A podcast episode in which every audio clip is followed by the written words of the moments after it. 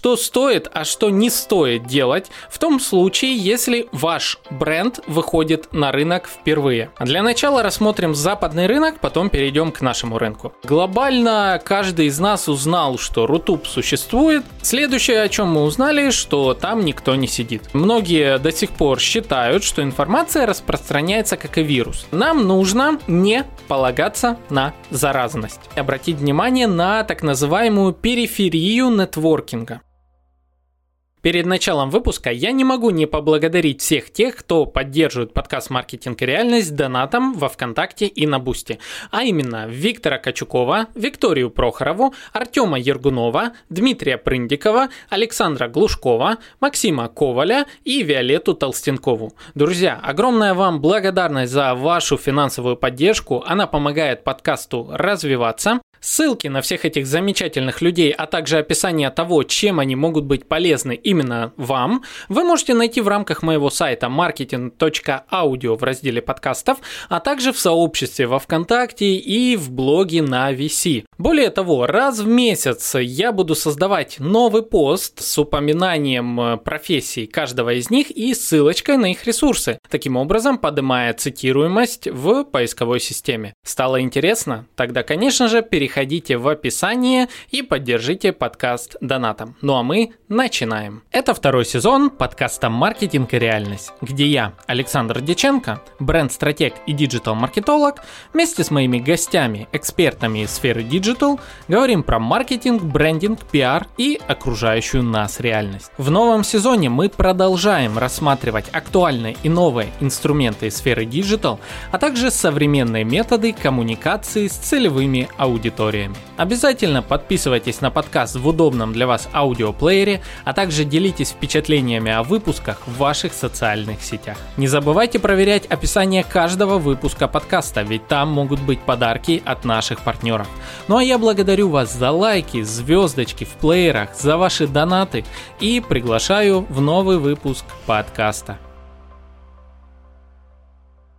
Друзья, всем привет! С вами Александр Деченко, диджитал-маркетолог, бренд-стратег, и это мой подкаст «Маркетинг и реальность». Друзья, сегодня мы с вами ответим на один очень-очень важный вопрос. Почему некоторые крупные бренды, обладая даже колоссальными средствами на маркетинг и пиар, порой терпят крах на рынке конкурентов? В частности, сегодня мы с вами рассмотрим а, примеры нескольких русскоязычных сервисов и соцсетей, а, которые, обладая колоссальными, опять-таки, средствами, все же не сумели выстрелить так сильно, как им бы хотелось, и пользователи, ну, во многом воротят нос от них. А также мы рассмотрим аналог, другой а, русскоязычный тоже сервис и соцсеть, которая, можно сказать, вполне себе хорошо набирает темпы развития, новую фан-базу и новых подписчиков. При этом не обладая такими же средствами, как те сервисы, о которых мы говорили до этого. Немножечко предыстории. Ну, во-первых, друзья, та информация, которую я сегодня буду рассказывать, она взята из э, книг, которые ранее мы рекомендовали вам в рамках выпуска подкаста про Telegram. Агентство Цицерон а, нам порекомендовало три книжечки, а наш партнер Litres э, предоставил а нам еще и промокоды на них. Так вот, одна из книжечек, самая, как мне кажется, важная из всех, это «Законы социального заражения» от Дэймона Чинтола. Книга потрясающая, честно, я ее прослушал несколько раз сразу, то есть я прослушал один раз полностью, я прослушал второй раз отдельные кусочки, третий раз я делал заметки этой книги, Потом я переходил уже к следующей книге а, «Бренды должны быть горячими», и она дополнила буквально всю картину. В общем, информация, которую я сейчас вам расскажу, она будет э, сделана на основе этих книг. Также она взята из э, немножко других источников внешних. Я проанализировал наш Рунет, насколько это возможно. А я проанализировал некоторые известные мне старые рекламные компании и бренды, которые выходили на рынок, и причину их взлета, либо же падения. И, по сути, в этом выпуске я хочу вам показать, что стоит, а что не стоит делать в том случае, если ваш бренд выходит на рынок впервые. Давайте об этом подробнее поговорим. Но перед началом, друзья, я попрошу Настю рассказать о нашем сегодняшнем партнере, который для многих будет очень даже знаком и крайне полезен. Ну привет! На связи Настя, информационный голос подкаста «Маркетинг и реальность». Партнер сегодняшнего выпуска – это один из крупнейших каршерингов в России – Делимобиль. С этим сервисом можно водить, не думая о платных парковках, техобслуживании, заправке, страховке и прочих хлопотах автомобильной реальности. К слову, это единственный каршеринг, доступный для пользователей от 18 лет и сразу после получения прав. Специально для наших слушателей сервис Делимобиль дарит 400 бонусов на первые поездки по промокоду «Реальность». В описании подкаста вы найдете ссылку для активации бонусов. Делимобиль – это как своя машина, только не платишь за бензин, мойку и городские парковки. Ну а теперь, друзья, переходим к нашей основной теме этого выпуска. Итак, напомню, что сегодня мы обсуждаем причины взлета или падения брендов на старте их развития, даже при условии, если в их распоряжении есть огромное средство. Давайте начнем с примеров. Для начала рассмотрим западный рынок, потом перейдем к нашему рынку. Итак, все мы знаем Google. Однако, возможно, не все помнят э, о существовании такой социальной сети, как Google+. То есть это соцсеть, которую Google однажды создал на основе всех имеющихся аккаунтов а, в почте Gmail и предполагал, что если у него имеется такая колоссальная база email-адресов и аккаунтов, которыми ежедневно пользуются представители самых разных профессий, стран э, и так далее, то достаточно этой компании создать на основе этих аккаунтов соцсеть, зарегистрировать новые аккаунты для каждого под его имеющимся Gmail логином, и таким образом пользователи сразу же начнут пользоваться соцсетью и все будет классно. Но, к сожалению, не все так просто. Случилось следующее. Каждый пользователь узнал, что у него теперь есть аккаунт в Google+, но каждый пользователь также узнал, что все его окружение, 99% абсолютно не пользуются сервисом Google+. Интересная, да, закономерность? Мне кажется, очень, очень даже интересная. А берем теперь российский аналог, Рутюб. Итак, внезапно в какой-то момент э, нашей с вами жизни в прошлом мы узнаем, что появился Рутюб. И мы такие с вами, ну окей, он появился. Причем говорят об этом все, то есть э, глобально каждый из нас узнал, что Рутуб существует, что это аналог Ютуба и что это видеохостинг. Опустим сейчас э, моменты брендинга, моменты и формы продвижения. Мы узнали об этом. Следующее, о чем мы узнали, что там никто не сидит. А мы узнали, что количество пользователей там очень низкое, соответственно, блогеры туда не идут.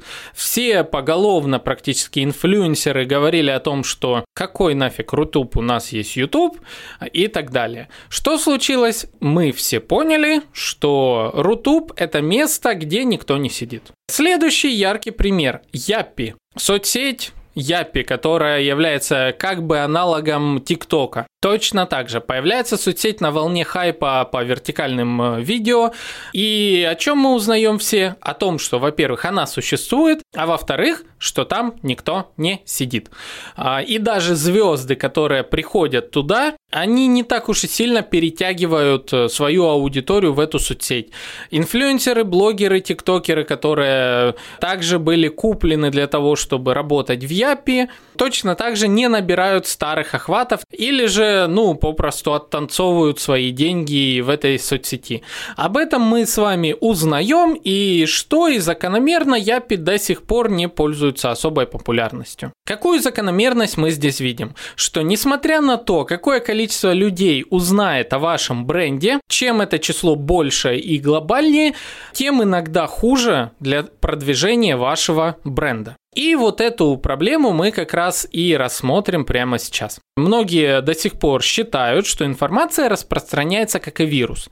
Если мы с вами возьмем зараженного человека и поместим его в толпу, как нам об этом рассказывали во времена ковида, хотя кто помнит, что такое ковид. А, в общем, если мы поместим человека, зараженного какой-то болячкой в толпу людей, уже через э, краткое какое-то время все эти люди будут заражены. Точно так же считали и многие маркетологи и пиарщики, что информация достаточно донести ее до человека одного, и она по цепочке распространится по всем его социальным связям. Однако вот это и является основным заблуждением. Ну а точнее здесь э, нужно сделать небольшие корректировки в терминологии. Информация действительно может распространяться, как и вирус, очень заразно, если эта информация простая. Если эта информация не требует каких-то сильных внутренних э, изменений поведения пользователя, его предпочтений, э, если эта информация не противоречит его мировоззрениям и так далее.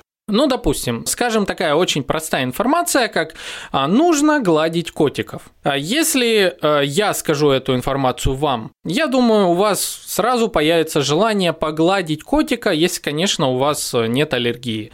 То есть ближайший котик, которого вы увидите, он уже под прицелом вашего огромного желания его погладить. Гладьте котиков. Гладить котиков это хорошо, а лучше еще и покормите, и потом погладьте. Вот, то есть это простая информация. Если ее э, скажет мега-инфлюенсер, там какой-то очень-очень крутой блогер с огромным числом подписчиков, скажет гладьте котиков.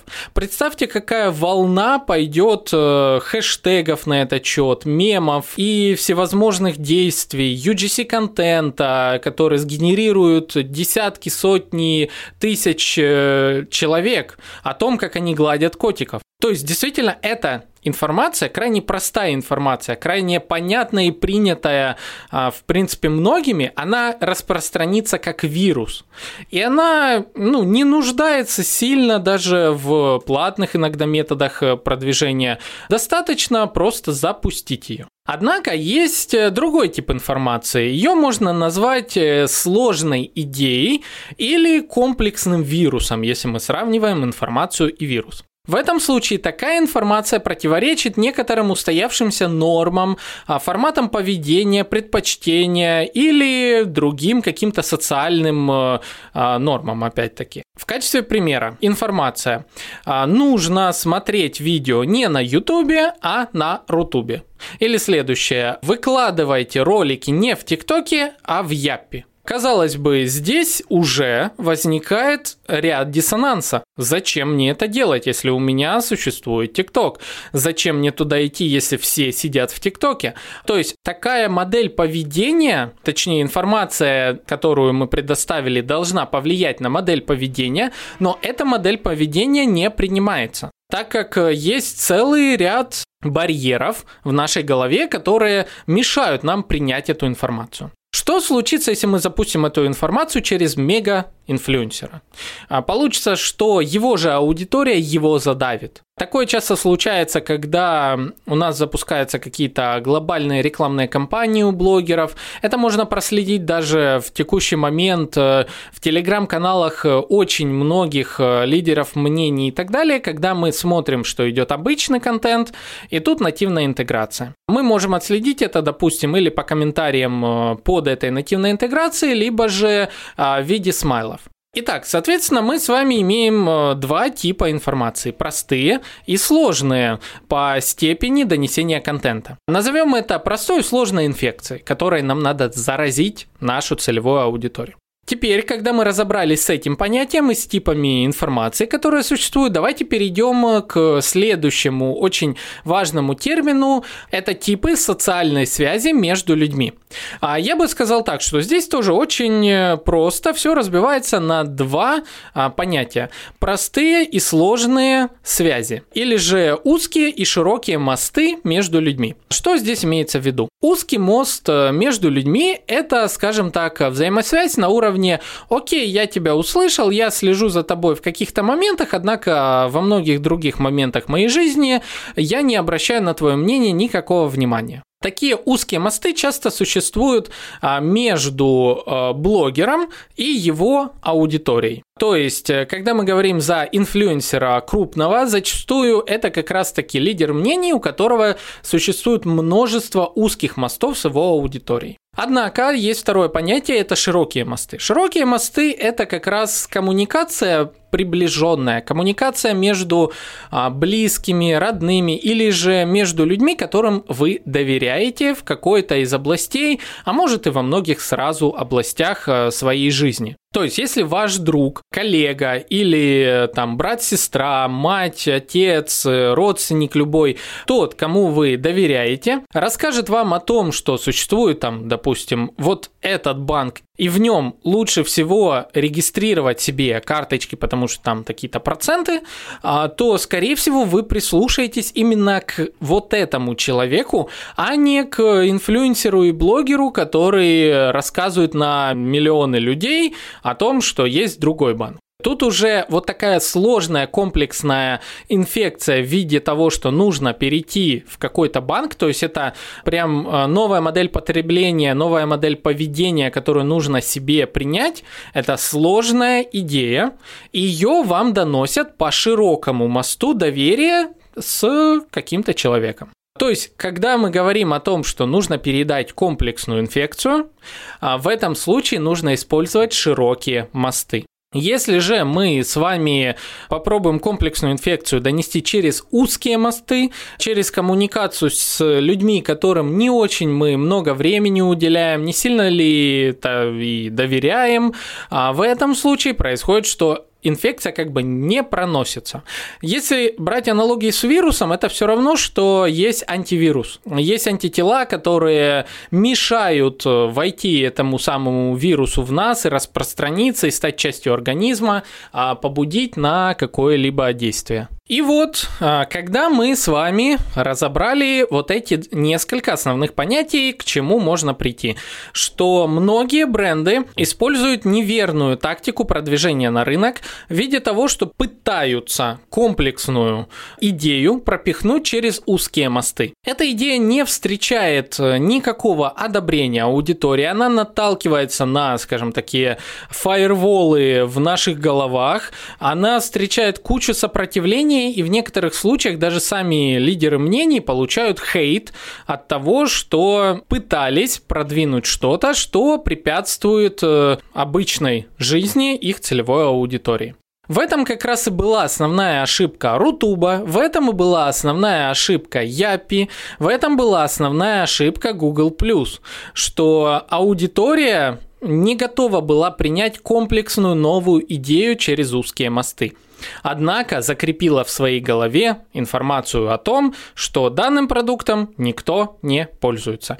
А, и там еще куча других наслоений, которые уже было удобно складывать в своей голове, как бы прикреплять к имеющейся информации а, новый кирпичик, подтверждающий то же самое знание. По этой причине многие люди остаются на всю жизнь ярыми консерваторами в отношении разных вещей. Они готовы доказывать что угодно, угодно, даже не прислушиваясь ни к каким аргументам. Ну, в общем, имеем то, что имеем. Итак, а теперь давайте разбирать, как было бы более правильно вывести на рынок какой-либо из э, брендов. И начнем, наверное, мы с примеров, чтобы потом на этих примерах рассматривать прям шаги, по которым необходимо идти и части стратегии, которые мы должны исследовать, если хотим, чтобы наш бренд укрепился на рынке. А, начнем с примера опять западного.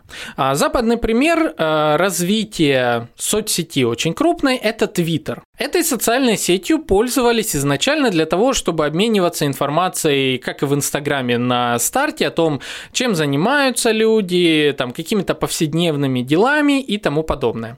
Это был очень локальный такой проект, да, он был как бы в интернете открытым, но знали о нем только в рамках небольшого города. И вот, когда в этом городе случилось землетрясение, а, произошло то, что внезапно жители города поняли, что Твиттером удобно пользоваться для мгновенного обновления информации о каком-то событии. Твиттер стал таким спасительным плата для всех тех, кто искали, где, в какой части города, что произошло в связи с землетрясением и так далее. Плавно Твиттер захватил целый штат, потом захватил соседние штаты и распространялся вот так из локального в массы. Дошло все до того, что когда Твиттером пользовалась уже довольно весомая аудитория, сама Опра Уинфри, если вы знаете, это очень медийная личность э, на Западе, а, в общем, в прямом эфире она зарегистрировалась в Твиттер и а, тем самым привела в него еще большее колоссальное число новых последователей. А, то есть получилось, что рекламная кампания пошла не через инфлюенсеров, а скорее она уже охватила рынок таким образом, что сами инфлюенсеры подключились к этой самой а, соцсети и привели туда свою аудиторию. То есть лидеры мнений поняли, что их аудитория уже принимает продукт и тогда подключились, как бы масштабируя этот продукт. Вот давайте на примере пока этого бренда Твиттера рассмотрим а, стратегию продвижения. И где-то в середине я подключу а, наш а, российский бренд, один, нашу новую российскую соцсеть, которая продвигается подобным образом, и я вижу лично успехи в продвижении этой соцсети на рынке. Хотя, возможно, это даже более интуитивное такое продвижение, но оно очень-очень даже правильно. Итак, э, наша стратегия состоит из нескольких э, шагов. Она в книге была описана в виде семи шагов, однако, э, мне кажется, тут можно все упростить на гораздо меньшее число, так как каждый новый шаг говорит, в принципе, практически об одном и том же. Но первое, что стоит запомнить, когда мы выводим новый продукт на рынок, будь то стартап, будь то бренд э, или же продукт, который требует смещения устоявшихся норм общественных э, в головах, вот как-то так, а, в общем, э, нам нужно не полагаться на заразность. А, то есть не полагаться на то, что достаточно нам сделать охватную кампанию и нашим продуктом начнут пользоваться. Скорее всего, не начнут, скорее всего, а, будет э, большое количество либо игнора, либо же конверсия в регистрации, в покупки, в использование, в что-либо еще будет э, довольно низкой. Здесь еще знаете, что играет роль? Мне кажется, будет неплохо в эту стратегию подвязать э, другую очень интересную модель.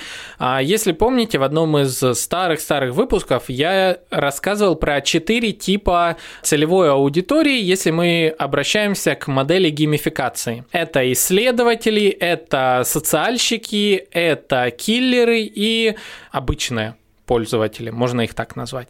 То есть это четыре типа аудитории, которые по-разному входят э, в продукт, э, в игру, э, в бренд и так далее. И, возможно, как раз конверсия на охватной аудитории будет работать больше на исследователей. То есть такая очень узко-узко направленная аудитория, крайне малозначительная, однако в долгосрочной перспективе это хорошо, но в случае, если ваш продукт еще молодой, неопытный, эти самые исследователи как раз его проверят и сразу же найдут все возможные косяки и испортят позиционирование вашего бренда. Поэтому запоминаем, что охватные компании в молодом продукте, который еще не нашел свою лояльную аудиторию, фан-базу, нежелательны в первую очередь потому, как э, можно либо попросту потерять кучу денег, либо собрать хейт от этой самой аудитории исследователей, которая найдет все косяки в продуктах и, соответственно, вынесет их в массы, прежде чем остальные люди успеют хотя бы даже попробовать ваш продукт. Вот, это первое, что стоит помнить. Следующий важный этап в стратегии. Если мы не полагаемся на заразность, на охватную стратегию, что нам делать? А нам нужно с вами обратить внимание на так называемую периферию нетворкинга. То есть не идти в самый центр, где больше всего социальных связей. И где эти социальные связи в первую очередь э, устроены по тонким мостам узким мостам. Нам нужно идти с вами в периферии, точнее не в те места, где сидят лидеры мнений, а где сидит нужная нам целевая аудитория, узконаправленная, аудитория, которая скорее всего, однородная и которую можно кластеризовать в отдельные категории. Это какие-то узконаправленные сообщества, которые мы можем с вами четко определить по количеству, по типу целевой аудитории там сидящей, по охватам, по количеству взаимосвязей и тому подобное. То есть обращаем внимание на узконаправленные сообщества. Что это может быть? Ну, допустим, это может быть сообщество только диджиталов, если мы говорим про продвижение соцсети. Это может быть научное сообщество, это может быть сообщество, допустим, университетов каких-то и аудитория университетов, где мы будем знать, что производится в рамках этого сообщества контент исключительно образовательный или же исключительно творческий тип контента или исключительно исключительно там для рыбаков, к примеру. Мы с вами фокусируемся на узком направлении. Ищем такие сообщества, кластеризуем эти сообщества, определяем их э, сферы э, влияния и следующий этап. Следующий этап – это найти агентов влияния, а точнее завербовать агентов влияния в этих сообществах. А кто такой агент влияния? То есть это человек, у которого есть широкие связи, а, широкие мосты в коммуникации с аудиторией внутри сообщества. Это не обязательно должен быть человек э, там с десятью а, или сотней подписчиков. Это может быть человек с десятью тысячами подписчиков. То есть как бы уже блогер или инфлюенсер. Однако вот такой микроинфлюенсер и тема микроинфлюенсинга и продвижения через них, кстати, была очень актуальна еще год назад. Об этом многие говорили, что эффективнее даже продвигаться через вот такие сообщества, чем через а, покупку рекламы там у Бузовой а, или у кого-то еще. Блин, Бузова уже должна, наверное, оплачивать рекламу в подкасте. Что это? Так, постоянно ее в пример приводим. В общем, мы находим агентов влияния внутри закрытых сообществ. Соответственно, наша с вами задача прийти к этому агенту влияния, провести с ним э, профилактическую беседу. Ой, блин, звучит, если честно, как, как будто бы мы угрожаем жизни этого человека. Но не совсем так, точнее, вовсе не так. Нам необходимо с вами его завербовать, то есть показать все преимущества нашего продукта, возможно, купить у него э, амбассадорство, с ним заключить э, контракт на длительное сотрудничество. Так как этот человек обладает э, определенной э, степенью влияния в узкой среде, он нам завоюет всю свою аудиторию и окружающую а, наше сообщество благодаря как раз-таки широким связям. Таких амбассадоров должно быть несколько. Нам нужно найти, во-первых, одно такое общество. Дальше мы должны найти смежное общество, не слишком далеко. То есть нам нужно в дальнейшем будет сращивать наши сообщества а, между собой широкими связями. И это следующий этап взаимодействия, который а, нужно будет провернуть. Поэтому мы находим одно сообщества и вербуем там одного-двух амбассадоров. А, находим смежное сообщество, вербуем там одного-двух амбассадоров. Это раз этап, и следующий этап – создание широких мостов между сообществами. Это можно назвать такие спецпроекты, это коллаборации, это различные рекламные кампании, но внутри сообществ для налаживания коммуникации между людьми, принадлежащими разным сообществам. То есть наша задача не просто выстроить от одного ко многим широкие мосты. Нам нужно выстроить между пользователями внутри сообщества тоже широкие мосты. И широкие мосты между несколькими кластерами сообществ. Давайте вот тут перейду ближе к примеру, а, к нескольким примерам для того, чтобы вам было более понятно. Первый пример взят из книги, и мне он очень понравился, так как описывает, ну, очень сложную проблему внедрения поведения в обществе. В книге описан пример того, как в села в Малавии пытались внедрить э, практику использования контрацептивов для того, чтобы уменьшить численность э, населения, чтобы не случилось перенаселение, как следствие голод, как следствие безработица и все в этом роде. Контекст. В рамках э, Малавии было принято, чтобы в семьях а, было по 6-8 детей. Соответственно, вы понимаете, с какой бешеной скоростью распространялось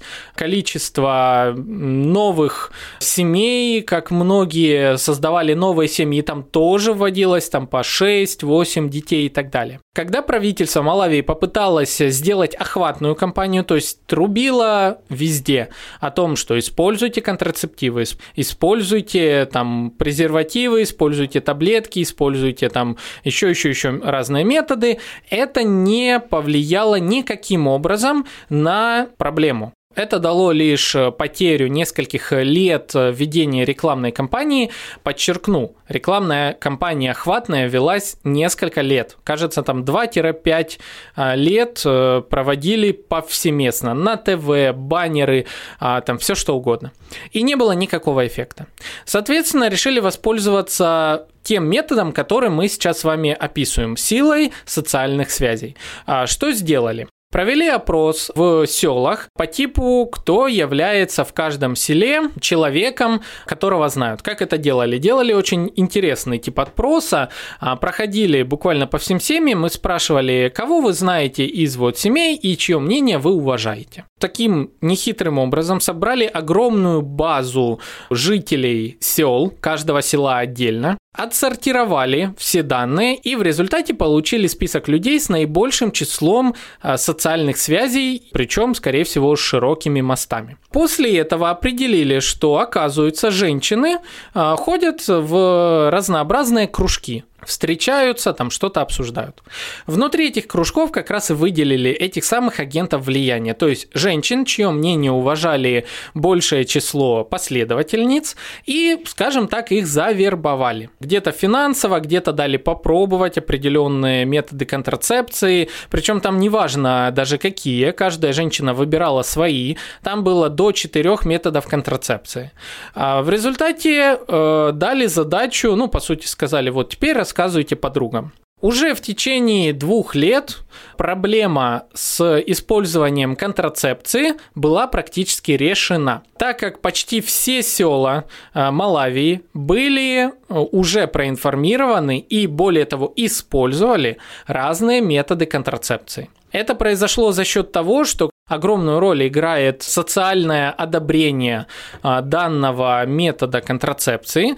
То есть э, просто так использовать не могли, так как это ну, казалось в обществе непринятым.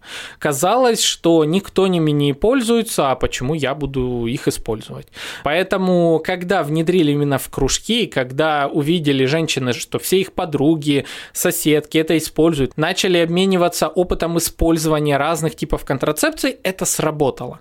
Это сработало на решение глобальной проблемы. Это вам первый пример того, как периферия нетворкинга работает. Это пример того, как не стоит использовать охватные компании для новых продуктов, а лучше направить свое внимание на закрытое сообщество и места, где сидит ваша целевая аудитория однородная и где она может обменяться опытом использования вашего бренда, продукта или услуги. Ну а теперь давайте поговорим про наши российские бренды. Какие бренды и продукты на российском рынке, соцсети и различные сервисы все же смогли набрать определенное число аудитории именно вот таким образом продвижением. Начну с не столь явного примера. Это Яндекс.Кью.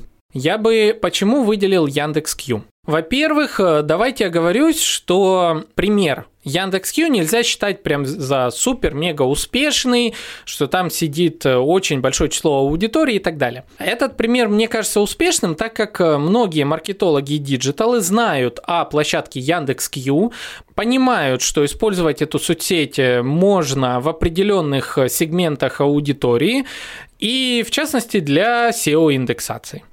А, но при этом этот продукт не имеет какого-то очень большого хейта со стороны аудитории, который кричал бы ни в коем случае не регистрируйтесь на Яндекс.Кью и все в этом роде. Кстати, подобный хейт все-таки имеет, наверное, Яндекс.Дзен, хотя в Яндекс.Дзене вот э, там 50 на 50 как мне кажется, ситуация. Одни кричат, что нет смысла туда идти за информацией, другие, что я там зарабатываю уже давно, и мы продаем там и недвижимость, и так далее, и так далее, и а, все у нас отлично, вы ничего не понимаете. Но не суть. А, вернемся к Яндекс.Кью.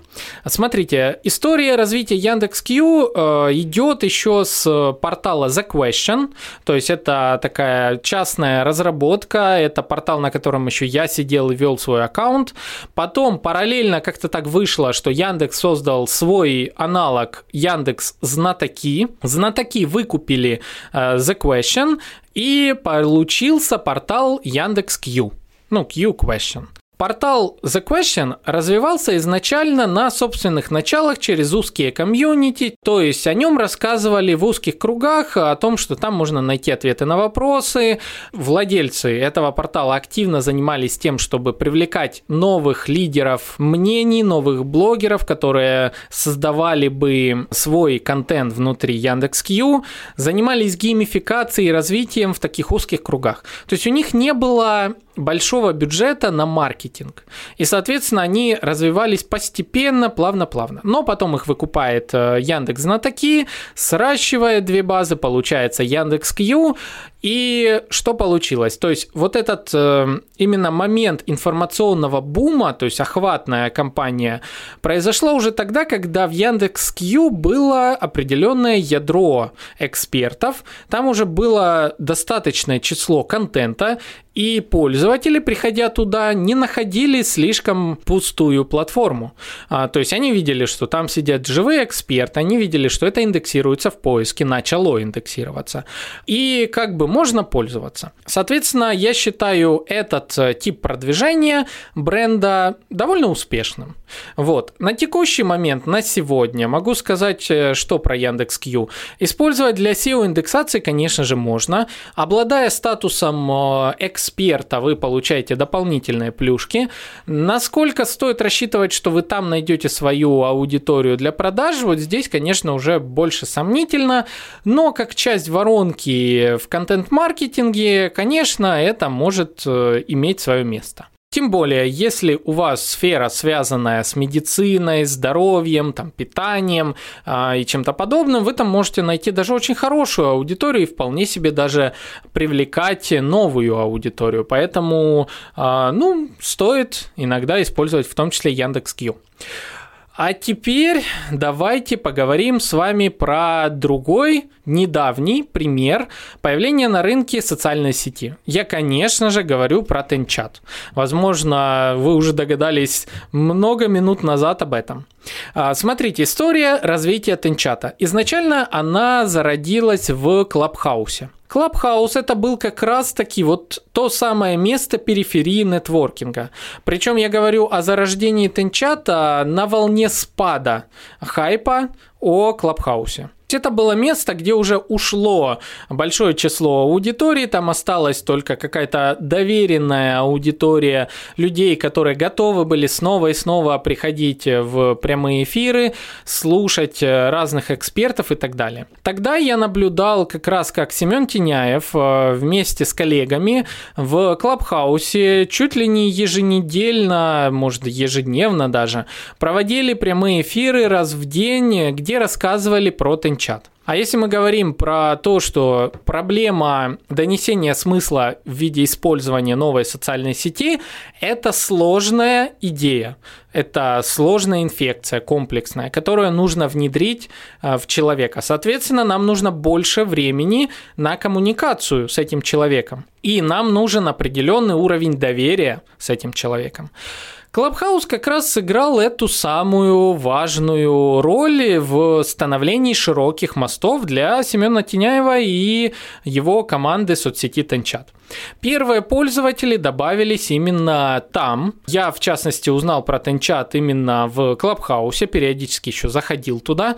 Кстати, нужно зайти как-нибудь в Клабхаус на днях, посмотреть, что там происходит. И это было интересно. Я точно так же узнал об этой соцсети, так как я являюсь э, как раз э, инфлюенсером в сфере диджитал, и также я могу отнести себя к категории пользователей-исследователей, о которых я ранее говорил, а, где мы четыре типа выделяем аудитории. Я протестировал, я поговорил э, с Семеном, я увидел потенциал в этой соцсети, я увидел, что соцсеть интегрируется в современные потребности и внедряется новое и новое. Я увидел фидбэк от э, самих владельцев, от э, команды Тенчата, что они работают над всем, они стараются и так далее. И вот эта самая узкая комьюнити начала расширяться. Следующим переходным этапом в развитии Тенчат стал приход в подкасты. Приход в подкасты и приход в узконаправленные блоги. Это были прямые эфиры, интервью для некоторых блогеров, для диджиталов, опять-таки сферы диджитал.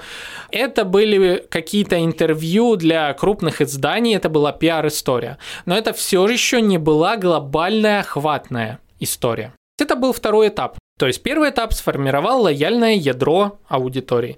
Второй этап – это ядро слегка расширил и добавил социального подтверждения самому продукту, что ним пользуются его рекомендуют диджиталы. Это место, куда стоит приходить.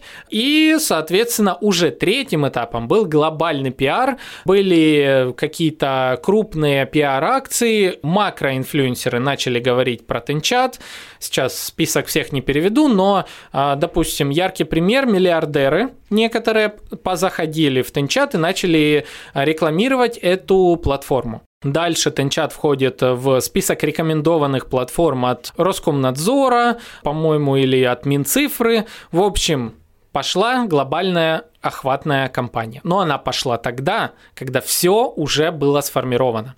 Вот вам очень отличный, здравый пример развития э, бренда в крайне конкурентной среде выбора социальных сетей для проведения своего личного времени. Здесь, конечно, стоит добавить еще, что в связи с тем, что у нас закрылись злые соцсети, или, как сейчас называют, нельзя грамм, конечно же, это сыграло на руку определенным образом для развития соцсети. Однако у нас есть другой аналог пример, когда пошла охватная кампания на соцсеть, хотя это соцсетью нельзя назвать, Росграм, который так и не запустился, который является ничем иным, как примером очень плохого пиара владельцев этого самого Росграма, я более чем уверен, что им очень долго придется очищаться от этого. И когда какой-то бренд узнает, что эти ребята запускали Росграм, ну, вряд ли. Адекватный бренд, как по мне, опять-таки, могу ошибаться, если в будущем будет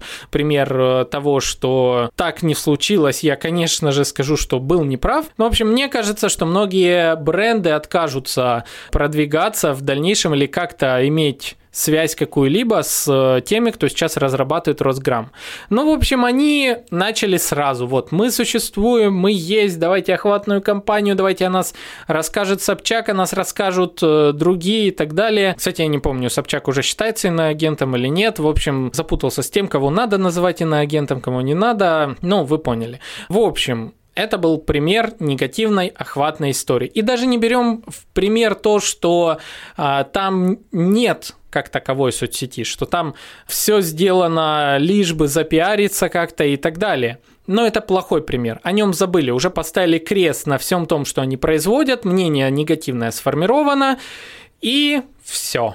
И все. Здесь уже я не знаю, что им делать, зачем они вообще это пытаются как-то вывести на рынок. Вот так, друзья, я думаю, на этих примерах э, вам понятно, как работает и как не работает вывод новых продуктов на рынок, а, которые сопряжены с тем, что нужно ввести новую модель поведения или потребления чего бы то ни было в своей жизни. То есть сменить установки у нас в головах. Делайте выводы, я думаю, вам стоит даже порекомендовать этот выпуск э, вашему коллеге или владельцу вашей компании, или же обсудить эту идею на общем собрании в вашей команде, отделе маркетинга, пиара. Также, к слову, напомню, что вы можете привлекать меня на совместные вот такие митинги, то есть у меня есть услуга консалтинга, как групповая, так и частная, в рамках которых я готов помочь вам с выстраиванием стратегии продвижения вашего бренда бренда или компании. А также пишите ваше мнение в комментариях. Это можно сделать в группе во ВКонтакте, это можно сделать э, на некоторых сервисах для прослушивания подкастов. Мне будет очень интересно. А, к слову, если вы порекомендуете мне еще какие-то очень полезные книжечки, я всегда буду рад. Я прям, ну, как вы видите, читаю, наверное, ежедневно что-то. Читаю, слушаю, поглощаю кучу информации. Для меня это как кирпичики для фундамента в сфере маркетинга и пиара. Поэтому скидывайте, мне тоже будет очень интересно. О том, как брендам выходить из репутационных э, каких-то потерь, проблем, когда сформировалось мнение о них в обществе, я думаю, мы поговорим в одном из будущих выпусков, и я на этот счет соберу тоже, у меня уже собрано определенная информация. Я думаю, даже те бренды, которые сегодня были упомянуты, им тоже будет это интересно. Вот как-то так, друзья. Ну, дальше надеюсь на ваш лайк. Комментарий вы уже знаете, о чем писать. Расскажите другу, сделайте репост. Ваши донаты очень помогают подкасту развиваться, и я стараюсь раз в месяц обязательно благодарить своих подписчиков чем-то большим. Пока я придумал э, формат, э, в котором я делаю для них внешние ссылки на своих источниках в постах определенных, что помогает э, поднимать в индексации те ссылки, которые мне предоставляют мои же донатеры. Ну вот как-то так.